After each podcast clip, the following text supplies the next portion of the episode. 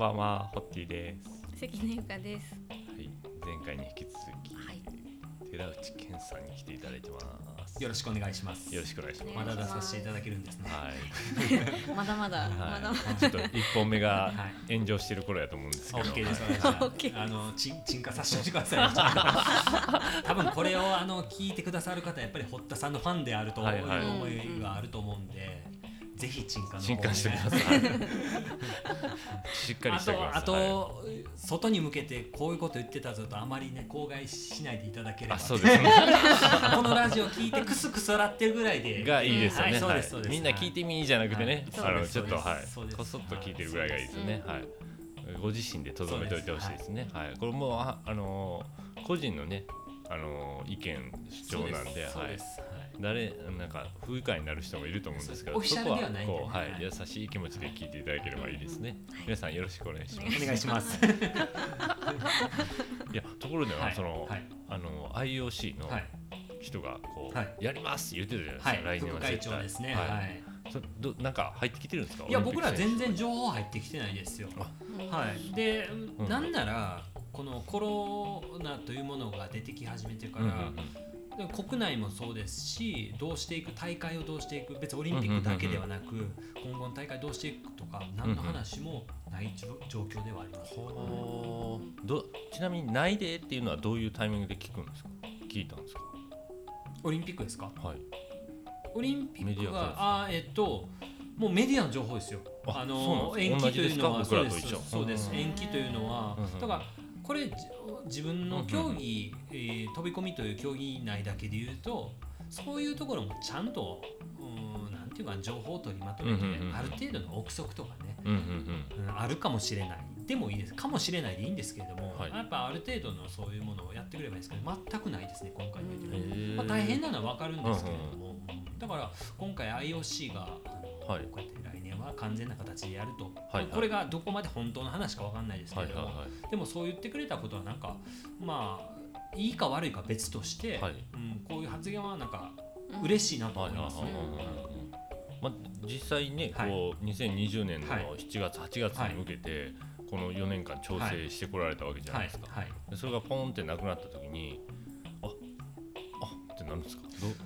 えーっとですね、まあ、ちなみに ちなみにこれはい、うん。僕年齢的に言えば僕自分らの競技でうんやっぱり油の乗ってると言われる年齢がやっぱり20代半ばからぐらいまあそこからもう10年ぐらい経ってるんですけど僕の年齢で言えばだからそういう意味においてはうん。去年内定を取れたことは自分にとってもちろんそれをオリンピックのためにやってきたことではありながらいやすごいじあの自画自賛ではありますけどはい。よくやったと思うんですよ去年の成績そね。それにおいて内定をいただけたんですけれども一瞬やっぱ去年いただいた内定どうなるんやってことはよぎりましたちょっとちょっとよぎれますよ、はい。それは嘘な全くないとかう嘘になりますよね。それはそれはそうです。よね。去年死に物狂いで、まあ、いろんな自分のやってきたこともプラス運もあったと思います、状況の運もあったと思います。いやでも注射されたりとかしながら肩の痛みがあどうのこうのとか言いながらはい。やってはったらす。ごいやってましたよね、だからそのだから本当に、うん。あ4年前に関してはもう次の東京2020年東京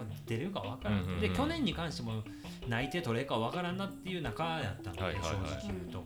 まあでもそれが取れたっていう意味においてはどうなるんやろと、はいっていうのを思いましたよね。そうですよね、うんまあ、ただ、うん。まあコロナがこうやって全世界で流あ行し始めてそうも言ってられんなってそんなことを思っててもしゃあないな。みんなが大変やっていうことはえー感じたので、うんまあ。まあある程度の段階来た時に僕お聞きした時にカット中になんか全然そんな感じじゃなかったまあもう全然もうしょうがないっていう、はい。もうなんならもうもう次もう一回先行レースでなければいけないってなったらもうやるしかない。そこダメだったらダメ、はい。また泣いていただけたらまたあのスキル上がったなと思うぐらいの感覚やったんで、うんまあ、考えても仕方ないことだなと思うのでまあ、逆に言うと日々の中でもう練習もできないとかっていう状況は今まではなかったので、まあご飯美味しいもの食べようかなとかちょっと前の食べようかなとか、なんか日々の幸せを見つけることぐらいの方があの多かったですね。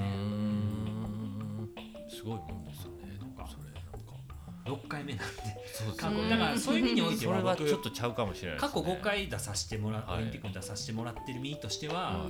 今回と自分たちの競技で他に3人内定を取ってうち2人が初めてのオリンピックの内定やったんですけれども、まだ若い子なんですよ。20代、はい。20歳になってない子なんで。その子らはかわいそうやなと思いました。どうなるんやと。うん今の自分のど去年の内定どうなるんやろうっていうのが数倍感じてると思います。はい。そうですよね。はい。まあわ、でも僕からしたら若いからチャンスもあるしとかっていうのを思ってでも、うんでも逆の立場やったらそんなこと何のあれにもならへんという、うんあのねそういう言葉になるのでそうそういう意味においてはあまりその子たちが大丈夫若いからっていうことは言わなかったですけども、うんうんうんうんオリンピック初めてってのは何歳なんですか？僕16歳ですね。1996年です、16歳。はい、96生まれてる？アトランタオリンピック。96年。生まれてあます。ギリあ、い。生まれてるな。そらな、生まれてないですうん、93年？93年です。ね93年。でも3歳の時三3歳ですね。時に僕1回目のオリンピックで。へー。その時はあの高いところからそうです。飛び込まれて3メートルと10メートルあって今回あ僕今専門は3メートルなんですけど、その時は10メートルですね。あであのその時はオリンピック出れたのも実はまああの国内で優勝した中でさらに世界基準のこの点数をクリアしてるっていうところだったんで国内基準だったんですよオリンピックに出れる資格って。でもそれが、えー、とに1996年のアトランタオリンピックと2000年のシドニーオリンピックはそういう中から、えーオリンピックに出れたんですよ。うんはいだから、まあ、国内でトップかつ、まあ、世界基準の、えー、と点数をクリアしてるっていうところだった自分としてあまり問題視はしてなかったんですよ。うんうんうん国内で負ける気はしなかった時代なんで。ただそこから2004年のアテネオリンピックからは、うん。世界ランキングに入らないともう出れない。とオリンピック自体をクオリティの高い大会にするために。はいはというのも国内で、えっと、う要は選考が勝手にできてしまえばいうんうん。200カ国ぐらいある国が全部出てきた。ら400人という選手が出てしまうので予選自体がもう行えない。オリンピックの予選自体がもう400人だったら何十時間もかかっちゃうのでまあ、それを避けるために、まあ、世界ランキングというものを用いてやってるな。るほどのでうん。そこからが苦しかったですね。な世界大会で成績を残さないとそうですそうでダメなんですすね。はい、今であればオリンピック前年の世界選手権で12位以内。そしてその次の年に行われるオリンピックイヤーの初めに行われるワールドカップでそれ以外の20人っていうのがもう決まってるんですよ。枠が決められてるんでみんなでその枠を取り合い世界各国の選手で、ははい競技を始めた時からやっぱオリンピックっていうのは一つの目標になるんですかそうですね。でも自分の場合はもともと競泳をやってたんですようん0歳はい。はい。はい6ヶ月からスイミングに行き始めて競泳選手となっ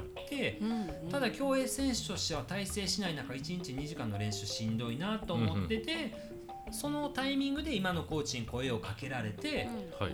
競泳をやめるということをしたかった行為として、えー飛び込みに移ったんですよ。それがきっかけです。だからもう逃げるように競泳をやめようと、ははい。はいはいい、なので別にオリンピックどうのじゃなくて苦しいことから逃げようと思ったことが始まりなんですよ。それが始まりなんですか？そうなんですよ。別に僕はその苦しいことと向き合って努力するとかっていうことがができてた人間ではなかったので。で競技を始めるきっかけとなったのはそれなんですけどもともとこうその時からもコーチはこいつやったら飛び込みでオリンピック行かせれるかもしれないと思ってくれたみたいで、うんコーチはオリンピックということを念頭に置いて僕を見てくれてました。で僕はそうではなかったんでもうむしろ真逆ですよね。それは何を見てなんか思ってたんですか、それコーチは競泳時代のそのアップをしてるとか要はアップって陸でやるんですよ、はいはいはいはい。陸で30分ぐらいなんかトレーニングとかやってる中、うんうんうんうん。まあ遊んで走り回ったりしてるのを見てバランス感覚がいいという、はいはいはいはいはい体のバランス感覚が優れてるんじゃないかというところがなるほどね、はい、へえすごいすごいや。そこからだって小学生なのに中国行ったりとかしてたって言そうですそうです、あのー小学校5年生の夏から飛び込みややり始めたんですけれども、9, 月9月ぐらいからも本格的に、えー練習飛び込みとしての練習を始めて、で翌年の2月から6月まで自分のコーチが元中国の、えー人なんで、今はもう帰化してるんですけれどもそのコーチの、えー母国である中国上海にえー合宿に来ました。なんで上海かというともうもちろんそのコーチのうん出身地でもあるし中国がもうダントツ僕らの,、あの競技が強いんですよね。なのでもうコーチがもうその小学校のタイミングで初めてすぐ一番いいものを見せる一番すごい世界の技術を見せるっていうことを、えー持って中国に合宿。2月から6月？6月です。学校は？学校にコーチとその時のチームの監督が、この子は絶対オリンピック出させますんでこの4ヶ月はちすゃんとあの勉強もさし課題も持っていかせますんで、休ませてくださいってガチガチに外堀固めてるやん。そうです。でも、ね、いや僕ねまあうんこれ紆余曲折はあるんですけれども、当時コーチって28歳なんですよ。うんすごいな。で日本に来てうん。で飛び込みを教えるつもりで来たわけじゃないんですよ。電化製品が好きで電化製品を販売をしたい。当時中国ってまだまだ何も内情中国中国って何も内情をくれたんですよ。ねはいはいはい。なので電化製品って一番のこの高級品。うん。はなのでこの電化製品を中国で売るための勉強として日本に来てたんですもうソニーとかソニーとか。すごいシャープナショナルとかすごかった時代ですね。ははいいはい。はでそれをあの売るっていう目的で来たコーチその情情報が自分のかん今の監督に入って中国で飛び込みをしてて教えてた人が今日本にいるらしいというどのルートで来たんかわかんないですけどうんうんうん。もキャッチしてもうもう猛烈アタックしてぜぜひうちのチームでコーチしてほしいって入ってそれが26ぐらいかな。で別に鳴かず飛ばず国内でまあ5番手ぐらいに入る選手を育ててたみたいなんですけど、そのはんはんはん2年で。いうん。で僕を見つけてこいつだったらオリンピック行かせれってへ腹をくぐって飛び込み日本で飛び込みを教えるって決めーたはでもそれが28ってすごい。あすごいですね。その覚悟ができたことが僕すごいと思います。今僕もう40ですけれども、うん。それをあのそのね役割に担わされてうん。責任持てるか分かんないですいやこの子供わかんない4ヶ月オリンピックのためにちょっと行かせるんでとは僕言えないですよ、そうですね。はい。学校休んでねしかも。親元いきなりそうです。4ヶ月も離れるわけでですよね。別にうちは裕福な家庭でもない中、うん。でもお金はこんだけかかります。当時多分35万40万ぐらい、まあ、それでも別に4ヶ月と思ったらそんな高くはないですけれども、とはいえい別きなりねに裕福な家ではない家からしたら40万出せって言われても、うん。で親もどうしようかお金の工面もそうだし、まあ、学校に行かせないことはどうなのか。そうですよね。で、はい。自分の祖父からはもう亡くなった祖父最後は一番のファンだった祖父がそんな危ない競技でそんな危ない国当時中国なんてそうですよね。何も整ってないのでっていううん反対はあったんですけれどもコーチが何でもうちに来て説得して。っへていうことが始まりなんですね。ただただですよ。うん。みんな周りはそういう思いで、はいはい。中国に合宿やってさあ、うんこの子オリンピックうん。僕なんで始めたかさっき言いましたよね、はい。いや辛いのが嫌で始めたんですよ、はい。競泳が嫌だ嫌で始めたんですよ。1日2時間の競泳の練習が嫌で始めたのになんで飛び込み来て4時間練習したないんですか。2倍なっとるやないですかって話なんですよ。努力が。そうです。ほんでえーその合宿行くってことも言われて、うんうん最初は3ヶ月の予定だったんですよ、うんうんうんうん。で3ヶ月間。僕は当時競泳でも別に強い選手でもないから合宿とは何ぞやっていうぐらいのレベルやったんですけれども初めて海外やったんですよ僕その中学でパスポートも取って。うん。でもう色用意も歯磨き粉持っていかなあかんなシャンプー持っていかなあかんなとか。あ当時ウォークマンやったんでカセットテープ何持っていこうかうんなとかあそうそうそうか思ってて。で中国にいざ着きました。でその日はもう夕方現地に上海に着いて、はい。えーご飯食べるだけ、うんうわ中国の料理。やっぱ中華料理うまいな。はいはいはい。王将ちゃうなみたいな。王将王将とはまた違うな、うん。違う美味しさあるわうんと思いながらその翌日からうん。3か月半毎朝5時半起きの12時間の練習。12時間？1日も休みらしいですよ3ヶ月？3か月。飛び込み12時間じゃあ何やるってうん。飛び込みって、えーもちろんその飛び込むことが一番の練習なんですけどそれ以外にトランポリン使ったりとか、うんうんこういう跳ねる僕らは板を使ったところから、うん。普通はプールなんですけどそれをマットにあの、うん回転の練習、うん要は空中感覚を養ううん。練習、それが主となるんですよ。それが中国式といって、うんその中国式のおかげで中国はもうやっぱりずっと世界のトップで。でそれを、えー要はやりに行ってうん中国のすごい技術を見に行ってっていうことをするのを、うんそれをコーチが僕にやらしたくて、うんうん。中国に連れて行って、うんうんうん。そんで12時間の内訳でいうとプールは1時間ですえー。それ以外の,、えーその陸上での練習りあとはウェイトトレーニングと、僕体が硬硬かったので柔軟。うん。それをやもう11時間ぐらいやる。っていうそういう練習が3か月半続いたんですよ。それよく続きましたいやねあのよく続いたんじゃないんですよ。逃げるところがないんですよ中国や。まあそううか。だってコーチコーチがパスポートとチケット持ってるんで、ははい、じゃあ逃げるところないですよ、はい。もうなんかでもコーチはうん。それを目指してたんですよ。逃げ場がないとこを作る。日本で言えば家から通うわけじゃないあですか、そうですよね。逃げってことは別にそうなんですよ、うん家にいたらプール練習行かなければ逃げれるわけじゃないですか、うんうんうん。コーチは僕のそういう性格を知ってかも逃げ場な、うん。逃げ場がない場所に連れてって、もう一番大事な部分を教えるといううちょっと競泳から逃げたっていうのも感じてたのかもしそうそうそれないですね。うなんですよ。逃げたい。結局。逃げたいっていうところをキャッチしたしその逃げたい精神を潰してやろうと、まあでもそれがあのやっぱりコーチの戦略としては本当に僕にはまってたんだなただですよ。うんうん。あの最初は3ヶ月って言ったじゃないですか、うんうん。実はその時に僕と、えーコーチとあと大学生の男女の選手、うんうんうん。え2人が今計4人のチームで行ったんですよ。はいはい。でそれが1992年でバルセロナオリンピックはいはい。がある年で、僕以外のその大学生の2選手はバルセロナオリンピックの国内の選考会があるからって言って合宿に行ってるんですよ、なるほど。うん。で僕はそこに一緒に行ったんですけどそれが3ヶ月の合宿やったんですけども、うんうんでっていうことは3ヶ月の合宿を終えてすぐ大会があるっていう予定じゃはい。はいないですか、うんうんその3ヶ月やっと僕そのきつい練習が終わる。日本に帰れる、うん。もう、うんうんうん。ホームシックですよ。うん小学校5年生なんで。もうろちょうど6年に変わってましたですね。うんもう変わってるんか。変わってるんですよ。学年もまたいでるんで。うんうんうんで、えーもう日本に帰れる日本帰ってあれも食えると思った。帰る1週間前にうんうん「ケンお前残れ」って言われたんですよ。え？え？1ヶ月残れ。俺コーチと大学生は帰る残り大学生は帰ると。うんうんうんうん。ええ？コーチも帰る。コーチもコーチも帰る。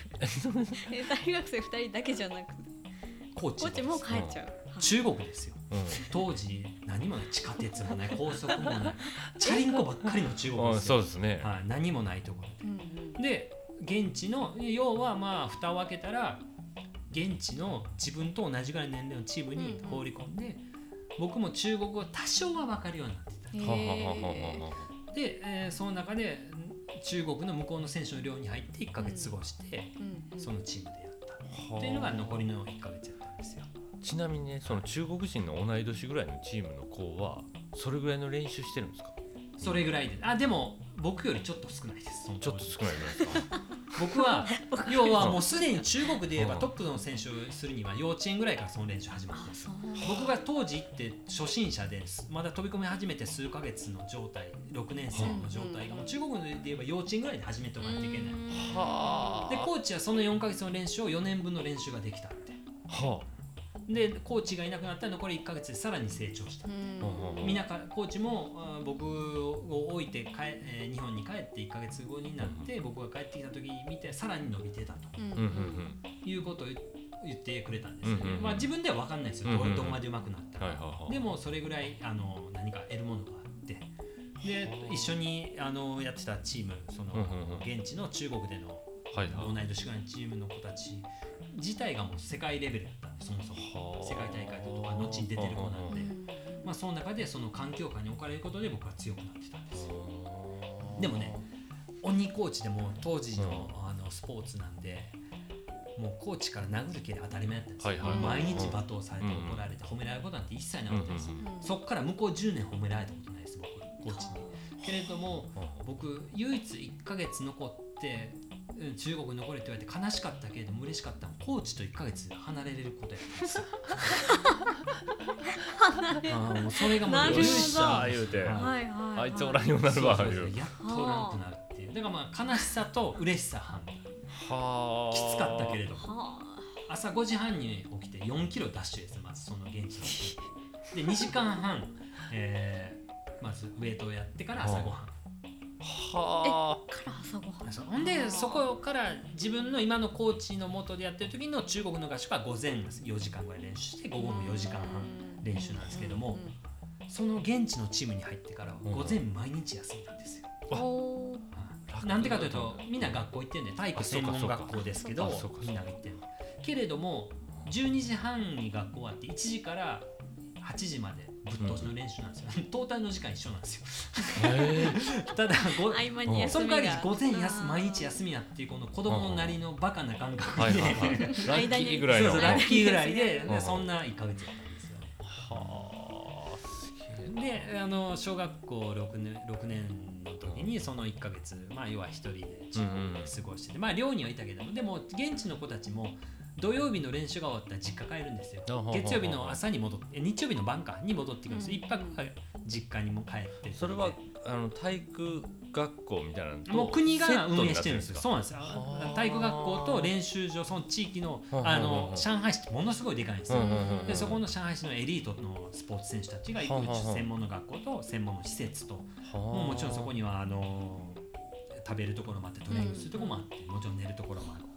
そこでもう中国のオリンピック選手はボンボンボンボン生まれていくんですか？そうです。生まれていきます。でそこでさらにトップになると今度ナショナルチームって国のチーム。国のチームに入るそうなったらもう給料ももう倍ぐらいまであ国からみんな給料もらってるんです向こうの選は。あ手幼稚園も子たちはもらってるんですよ。すええ もうだから国家プロジェクトです。すごいですねで特にその、まあ、競技で差はあるんですよ。飛び込みとか卓球とか、えーバドミントンは中国の中でもトップクラスでそこでえー給料もらったら他の競技よりは少し高い、すごいうん。だから体操とかなんかそんなんやってる子で、うん。あこの子すごい成長しそうやな思ったら、あの飛び込みにも持ってくるって言ってましたね。そうなんですよそっちから？日本で言えば体操の方がやっぱメジャーな競技やからうん体操の方が 要は格上みたいな感じですけども、うん。中国は逆で体操でトップになってもいや飛び込みのコーチが見て「お前あのあいつ良さそうやから引っ張んで」って言って「あ分かりました」っていう。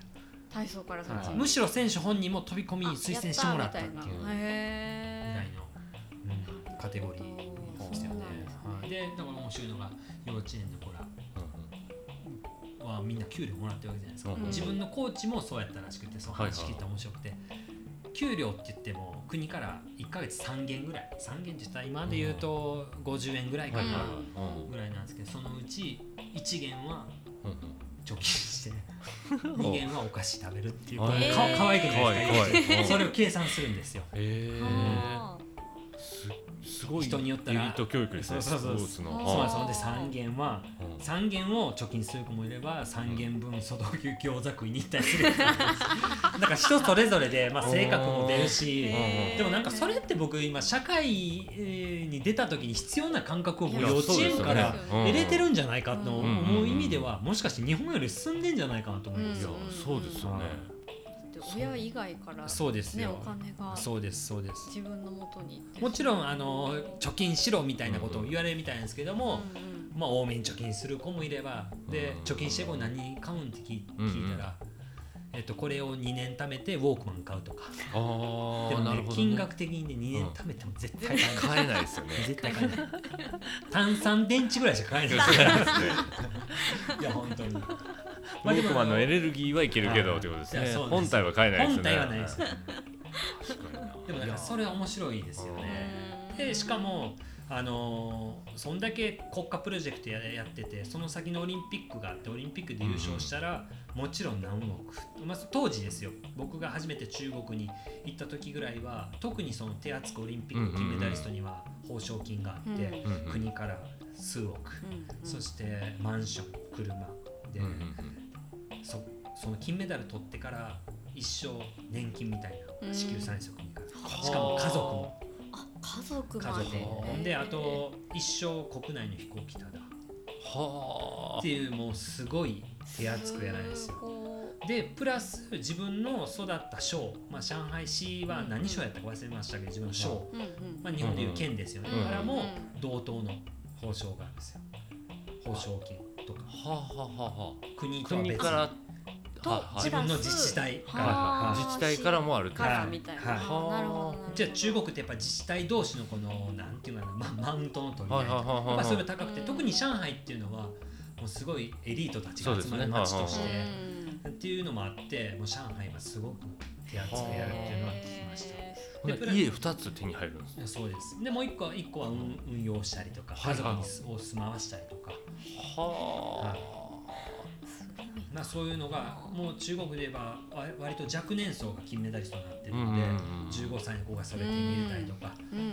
はあ。でだからこそ夢もあるし、うんうんうん。日本のスポーツとは違ってああの子たちは家族を背負って戦ってるんですよ。なるほどね。だから僕が仲良かった中国の選手が一緒に戦った後に金メダルを取ったやつはうん自分の家族優勝し分かった瞬間カメラの前に自分の家族の写真持って行って家族の写真指さしてうんうん。写真を指さして「あい撮ったぞありがとう!」って言ってうんうん。これでまあ一生安泰の生活もあるしは家族のおかげでここまで来れたっていうのもうん。あったりとか。はあまあそれも一つの原動力なんだなって、ね。だから僕たちやっぱり日本のスポーツって自分の目標とする自己満足の延長でやっぱり金メダルを取ろうとしてるじゃないですか、でもそういうエネルギーには中国の選手たちのそういうエネルギーにはやっぱり勝てないなと思うんですよ、めちゃめちゃ大きだからそうなんですよ。だからそれに代わる何かを見つけなきゃいけないっていうのは、うん。まあ日々僕の課題ですね、うん。だからこそ面白いのはもうすいません僕ばっかり喋って。自分のこの、うん、歩んできた中でやっぱ面白いなと思った日本のスポーツのこの現場ってやっぱり今コーチたちが遠慮してる。で要は体罰をしちゃいけないっても当たり前になってるし。でもこれ体罰選手からしたらそれが体罰かどうかは受けて次第でそれをあれ愛情と捉うんえるかまたは俺が悪いことしたからそれは怒られるわって思うのかっていうふうに捉えれるんですけど、うんうん。まあ、だからだけど今日本でもう体罰ってダメでね。手を挙げることはもうもってのほかって言われてるじゃないですか、うん。別に僕も推奨するわけじゃないけれども、うん。でも中国はその子供の練習を親がね週に1回見に来れるんですよ。うん。で当時は一人っ子政策だったんで、大事な一あ人そうかそうか。一人の子供を、うん。要はその施設に施設というかまあそのチームに預けて、で飛び込み選手に育ててもらうんですけれどもこの中国の現場はですね親が子供を殴る蹴るするんですよ。はあ。僕らの時代いは選手が強くなるためにコーチが殴るいやは親がい親がね今であれあったら親が、ね、何してるんですか？うちの子体罰して訴えますよみたいなことあるじゃないですか、中国逆でうん親が殴る蹴るをその現場にして逆立ちを必死に頑張って泣いてる子を泣くな！とか死ぬまで逆立ちしとけ！みたいなこと言ってるんですよ。でコーチコーチが「ちょっと待ってちょっと待ってお母さんこの子はちゃんとやってますから」っていはいうような感じなぜかというと親がやっぱり必死になって子供をまあ確かに。そんだけの報奨金がかかってるから、ねお前家族をか食わせるんやとお前にかけてんねやと。運命がかかってるんだぞ。はい。そういうことが起きててなんぼ投資してると思思ってんねんっていう感じになるんですね。投資してないです。国から全部お金あそうか。もう出てるからか。投資ゼロであのそんな親になれんねや。億万長者にさせようとしてるんですよ。それはそれで当時の中国の面白い光景面ですよ白いですね。うん。はあ。今は中国もちゃうんですかねやっぱり。いや今でもねやっぱり親が必死なのは一緒です。でも中国のコーチトップのコーチから僕話聞いたのは必死な親の候補ではなかなか育たないってあそうまあですよね。それって多分どこでも一緒やと思いますけどね。うん。そのプレッシャー。は親がもうやめてもいいねんで辛かったらって言ってる方が頑張れますよね。い。やそうですよ本当に、ねなんか僕、ん。こんなここまで競技を続けてきて僕別にオリンピックでメダルを取ったわけではないので、うん。成功者でもないですし、うん。でもあの一番今まででありがたかった、ありうんうん。ありがたかったことはもちろん僕二十歳ぐらいまで実家に住んでてはい。もう練習ってめちゃくちゃ辛くてはでもでも家帰ったら僕競技のこと一切言われたことないんですよ親に。うん頑張れとかもっとちゃんとしなさいとかうん言われたことなくてそれって後にここ数年で聞いたことなんですけど親に「そんなことなんで言う一言も言わなかったよな」ってことを言ったら「いやそんなもんもうコーチもう練習場で厳しいこともしてきてんの分かってるしうん疲れてんの分かってるし別に私ら専門家じゃないし」って。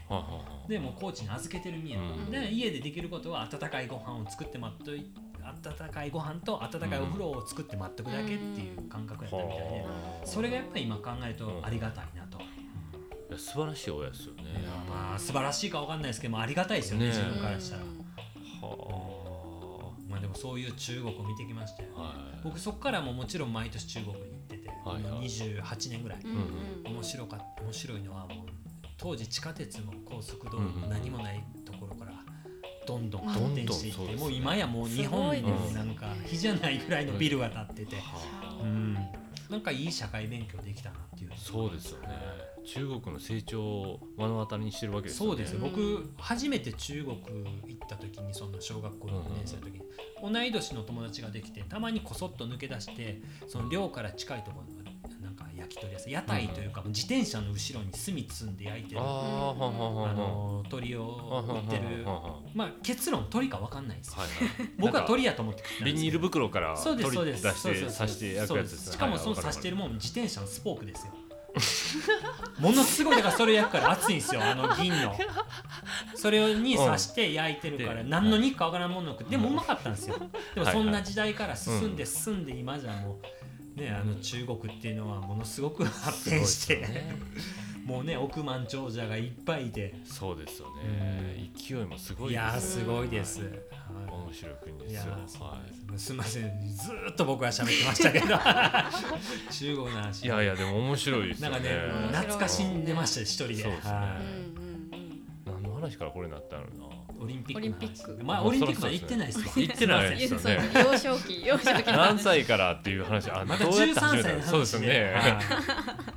えでちなみに、はい。えっ、と16でアトランタ、アトランタ。で20でシドニー。シドニー。24でアテネ。アテネ。で28で北京。で北京。ここで引退してます一度。一回引退したんですよでね2年間サラリーマンしてるんですよね僕。それがすごくないですか？だからロンドンは出てないんですよね。出て間に合わなくて出なくてはい。リオなんですよその次はいはい。はい。でリオか。リオです。はい。で東京で6回目。うん。ああれーで、えーそうですよね。どう思います？ずーっと飛び込みしかしてきてないいや40なん歳かでも、うんその人よりも、はい。その言うたら幼少期はい。の思い出というか、は記憶が多分すごく残ってるんだろうなっていう。邪念ばっか残ってますから。いやもう辛かったですよ。はっきり言うと今で言うとね。ものすごいいい経験したと思うんですけど当時はうんもう僕ねどうやって練習行かないかもうっていうことしか考えてなかったはいはい骨折ったらら練習行かなくていいんじゃないかと思ってもう本当に、机の角とかに腕をバンバンぶつけてただ晴れて痛くて練習行くっていう。晴れて痛くて練習行くでいつもより辛いっていうだけのはいそうなんですよ。そうだからだからそういう意味では人よりも人と違う普通に学校行ってた子たちとは違う、うん、日常を歩んでたかなと思うんです。よねそうですよね。それこそ小学校の時も修学旅行も一回も行ったことないですそそこからもうずっと競技そうかそうか。一言ばっかりだったので。はあね、これがいいかどうかわかんないですよ本当に。けれども修学旅行も一回も行ってないしもう入学式卒業式も一回ももうでは学校行事は参加したことなくて。普段だから今でも自分の人格で大丈夫だと思う時ありますよ。みんなと一緒のことをしてなくて、通ってきてないですもんね。そうなんですよ。そうねでも僕からするとそうなると通らんでええやんって思いますよ、ケンさん見てたら。あ今僕見てですか、うん。ほんまですか、だからそれって本当に他の人がかんあそう感じてくださるだけでうん。自分としてはもうこれが正解かどうか分かんないっていうところがまあまあそうですね、まあでも今って多様性がすごいね、うんうんうん。あるある時代なのでまあねそういうそれこそもうスポーツの専門の学小学校とかあってもいいんじゃないかなと思うんですよね。もちろんそこで何を教えるかは大事ですけれども、うん。ちなみにその中国はい。でそこに入ってる人たちのその後って大人になった後どうなるんですか？だからね。体制しなかった人はどうなるんですか、うんうんうん。はえっとねでもみんなねうん要はね国家公務員みたいな仕事をしてます。刑務刑務所のなるほどなるほど。公務刑務員とかなったりとか、警察とか。警察官とか、はい。要は結構なポストを働いてます。これはねちょっとね中国のいびつな政治の話も絡んでて、はあ要は選手ってみんな共産党全員じゃないかな、共産党とやっぱり関係してきてるから、やっぱりそこに強い弱いが出てきてるんですよ。ねなるほどなるほど。まあ、それも絡んでて。ただやっぱり選手として体制しなくても現場のコーチお前も、あの選手としてはもうここまでにしとけって高校生ぐらい言われた選手いるんですうよ。ん。でもうん。サラリーマンの23倍の給料もらって現場で子供たちを教えてたりとか、でもう一個チーム作ってこっちもプールあるからお前はそこに行けとか割り振りちゃんとしてるんですよ。ね。あとは寮であうん。の子供たちを面倒見る係とか、うん。それもちゃんとその年相応というよりかはもうもう相当いいお金をもらっ早いてででも自分のキャリアを積んでもいいと、う。んその代わりそのつなぎとしてここで給料をしっかり貯めて社会に出ていなんかやっていける。う。はい。面倒見るんですね。しかもやっぱ社会的なステータスもそこであのあると。スポスポーツ選手をやってきたとはいでそこからまた働いて社会に出てきてるっていうステータスがあるというふうには聞いてます。それがないですよね日本ってないです、うん、スポーツに関してはもう部活ってね社ステータスを得るためじゃないですもんね。そうですよね確かにな。うん。社会人として残ってるのはオリンピックを狙えるかどうかの人だけなんで確確かに。正直言うと。そうですね、それ以外はな部活の延長でしかない、うん。うんうんうん部活やってる人も就職に有利とか。有利じゃなくて特化したものがもっと何かあっていいと思うんですよ、うんうん。でね。競技やってきた人はうんうんはあスポーツワークみたいなのがあってそうもいいですよそうですね採用にね。ねっていうのも感じたりしますよね、うん。なるほどね。まあ中国そこ面白いですよね。うんある意味では進んでるのかなと思っちゃいますよそうですよね。当時ではななんて遅れてる国だって思ったんですけれども、日本人として良かったなと思う部分もすごい多くありました、うんでも今となってみるとどっちがいいかどうかは分かんないですようんうんね、うんうん。その人次第ですよね。でも中国のあの子たちはうん。当時中国がまだ発展しの途上であるさなかも幸せそうでした、うーんそれっていろいろなんか考えますよね。考考えさせられる考わそれ。なんかな。思わん？だってそのオリンピック6回出てても、はい。そんな中中国やったらどえらいことですね僕同じはい。中国人として同じキャリア積んで、お前億万長者やそうですよね。うんお金の面で言うと。お金の面もう一生約束されて一生自分だけじゃなくて自分の家族とか、うんそれはもう国が完全にバックアップしてくれるってことですよはい。ね、うんおそらく僕の友達が金メダリストになって得たマンションをもらったマンションに行ったんですけど、うんうんうん。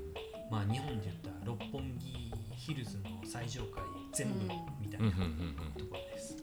はあまあそれが原動力になるかって言ったら別まあにならないかもしれないですけど、そうですね。でも家族を支えてるっていう意味のエネルギーはやっぱり相当大き相いと思当大きいですよね、はい守りたい人を守れたりとかするっていうことは、自分のなんいやかこ本当そうやとね集中できる一つになりますよね、はでやっぱ逆に言うと僕らの世界でも競技を長くやっててその後に現場のコーチって言っても現場のコーチって結局ボランティアなんで学校の教員やってるとか、うちのコーチだけじゃないですかね。飛び込みで1000人でもうやってるっていうのあプロそうなんですか。でやってるそれ以外やっぱ食えないですもんなるほどね、まあ、もちろんそれは中国が飛び込みっていうものがもうずっと成績取って進んでるからっ前に進んでるからっていうのもありますけれども、あこれだけは言わせておいてもらうのは日本の飛び込み界ってまだオリンピックで過去とメダリスト一人もいないので、あそうまあ、それももちろんあるしそれはまあ成績が先か成績があのために先にシステム作るのがもう卵が先か理論になるんですけれども、